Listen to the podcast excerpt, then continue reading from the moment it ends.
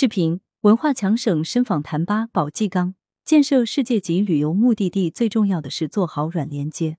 文视频：羊城晚报全媒体记者李存根文艺。文化强省深访谈吧。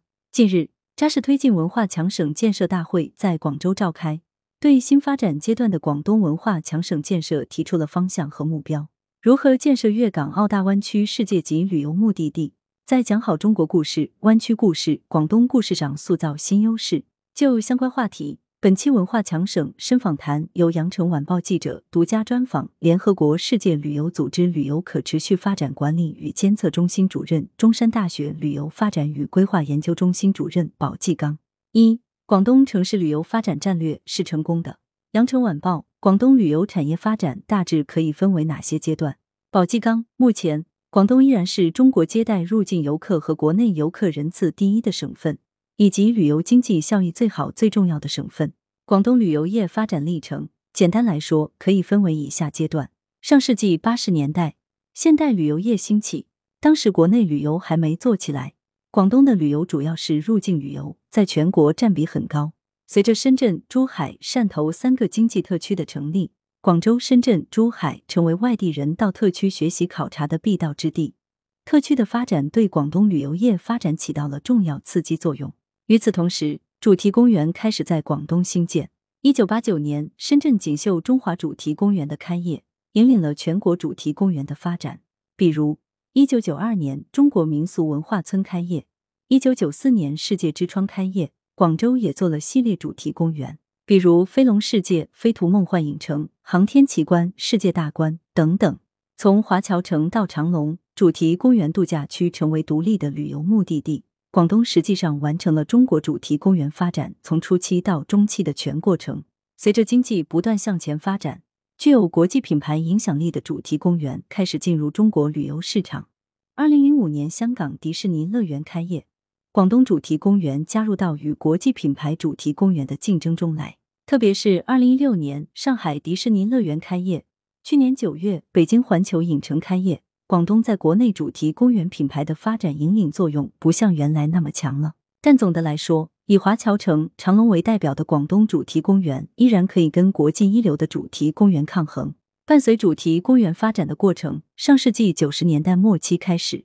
广东以浴温泉为代表的温泉度假兴起，随后广东温泉资源得到陆续开发，成为全国开发数量最多的省份，出现了不少服务品质很好的温泉度假产品。羊城晚报发展到现在，广东旅游业的主要特征是什么？宝鸡冈与其他省份相比，因为广东知名的自然风光和历史文化遗存较少，所以以广州为代表的广东旅游很重要的一个特征是以城市旅游为主。我在上世纪九十年代中后期主持了一个广东省旅游发展战略研究课题，研究完之后发现，在当时重视外汇收入的背景下，广深这两座城市旅游外汇收入加起来占了广东省旅游外汇收入的百分之七十二。当时的广深国内旅游收入加起来大概占广东省国内旅游收入的百分之六十，因此就提出了广东旅游发展第一个战略——城市旅游发展战略。用城市旅游吸引广东以外的游客进来。最后，数据也证明广东城市旅游发展战略成功了。广东旅游也考虑过名山旅游发展战略、滨海旅游发展战略、温泉旅游发展战略，但在全国来说都没有做得特别出色。以滨海旅游为例，广东滨海旅游开发两边都不靠，夏天太热，冬天不够暖，很难吸引外省游客到来。但是这么多年，广东旅游发展上跟城市旅游相关的。比如主题公园在全国发展的有声有色，当然，我们也在不断丰富滨海旅游、名山旅游、温泉旅游等旅游形态，这些也是广东旅游发展必不可少的组成部分。二、广东城市旅游发展何以能一路高歌？羊城晚报：广东旅游与商业息息相关，为什么在传统商业势头有所示威的时候，广东的城市旅游发展却一路高歌？宝鸡刚：商业是广东旅游发展的重要推动力。例如，商贸流通中心地位为广州带来庞大的客流。迈入二十一世纪，随着互联网商业的兴起，传统商业形态逐渐衰落，但广东的城市旅游业发展呈现出新的面貌。因为进入多元力量驱动时代，弥补了传统商业地位下降带来的影响。一方面，广州已经具备大城市该有的城市旅游景观，如广州塔、花城广场片区、珠江两岸等等，长隆度假区也成为独立的旅游目的地。同时，广州的交通也在不断完善，航空和高铁交通枢纽的建成，为广州旅游发展带来了关键的人流。此外，广州的高水平医疗和高等教育资源，也增加了它与其他外省城市之间的人员流动性。这些都是城市旅游发展的多元驱动力。深圳最大的优势是制度优势。特区的制度环境非常适合创新创业，经济活力和高水平人才的流动为城市旅游发展带来巨大活力。珠海的土地储备相对充足，通过与澳门加大合作力度，正往国际旅游度假方向发展。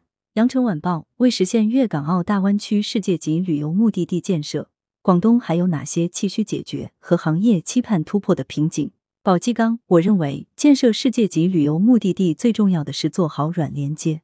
目前，在建设粤港澳大湾区世界级旅游目的地进程中，广东湾区城市与香港、澳门往来的手续还不够简化。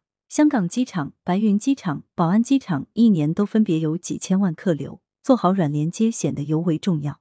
我曾设想，珠海和澳门的两个机场分开发展优势都不明显，如共同建设发展珠海机场，两地修建一条专用道连接，在珠海机场修一个澳门专用候机楼。把澳门机场国际航班多的优势与珠海机场国内航班多的优势结合起来，成为一个新的国际航空枢纽。澳门宝贵的机场用地也可以释放出来发展，同时也会大力推动珠江西岸旅游经济发展。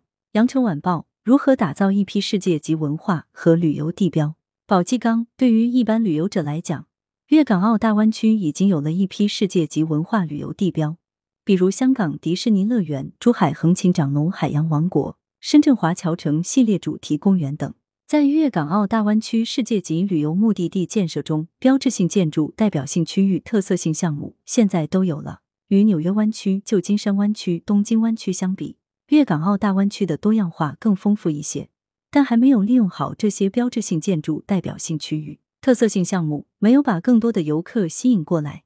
在服务上，大湾区也是十分有特色，例如时在广东。广东的餐饮一直是在全国领先，全世界的特色餐饮这里都有。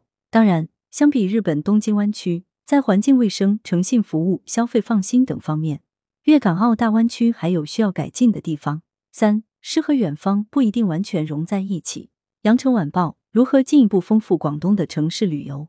宝鸡刚，城市旅游最核心的就是要全面提升城市功能。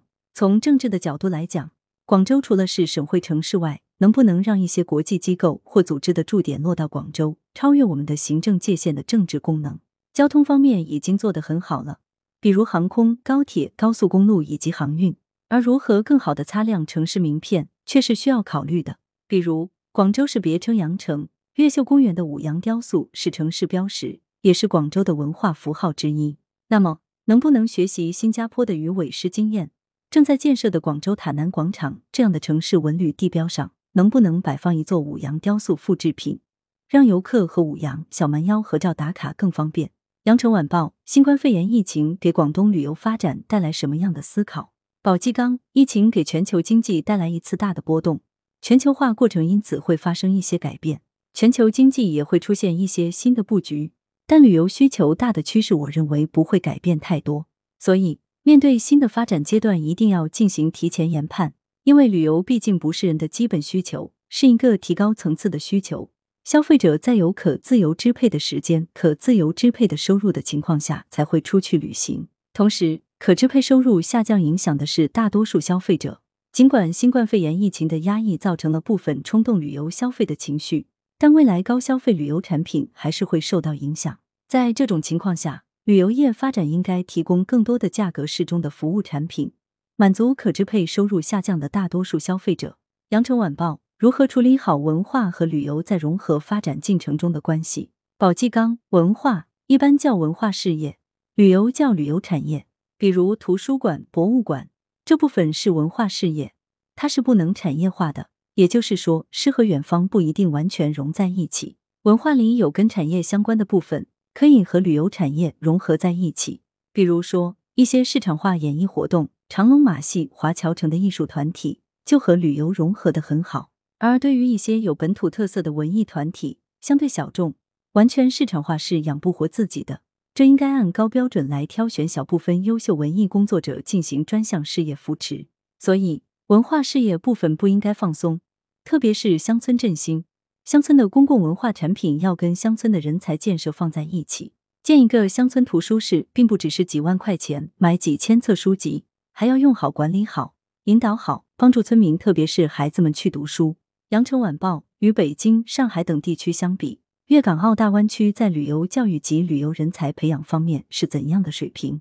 宝纪刚就整个大湾区讲，旅游人才培养已经是全世界最好的一个区域。香港理工大学的旅游与休闲管理专业软科排名全球第一，中山大学排名第四。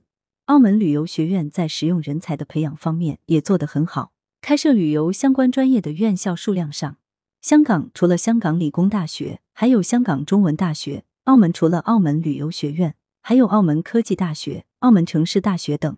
在广东，除了中山大学，还有华南理工大学。华南师范大学、暨南大学、广州大学等都有旅游相关专业。目前，广东省高校开设旅游相关专业的院校数量在全国是第二，教育质量排在全国第一。在二零零零年之前，广东的旅游发展是全国第一，但旅游教育当时比不过北京、上海、湖北等地。二十一世纪后，广东旅游教育的快速发展，也得益于广东旅游经济的发展。到现在。广东省的旅游教育水平与其旅游经济发展水平是匹配的。来源：羊城晚报羊城派，责编：吴小潘，编辑：黄昼辉。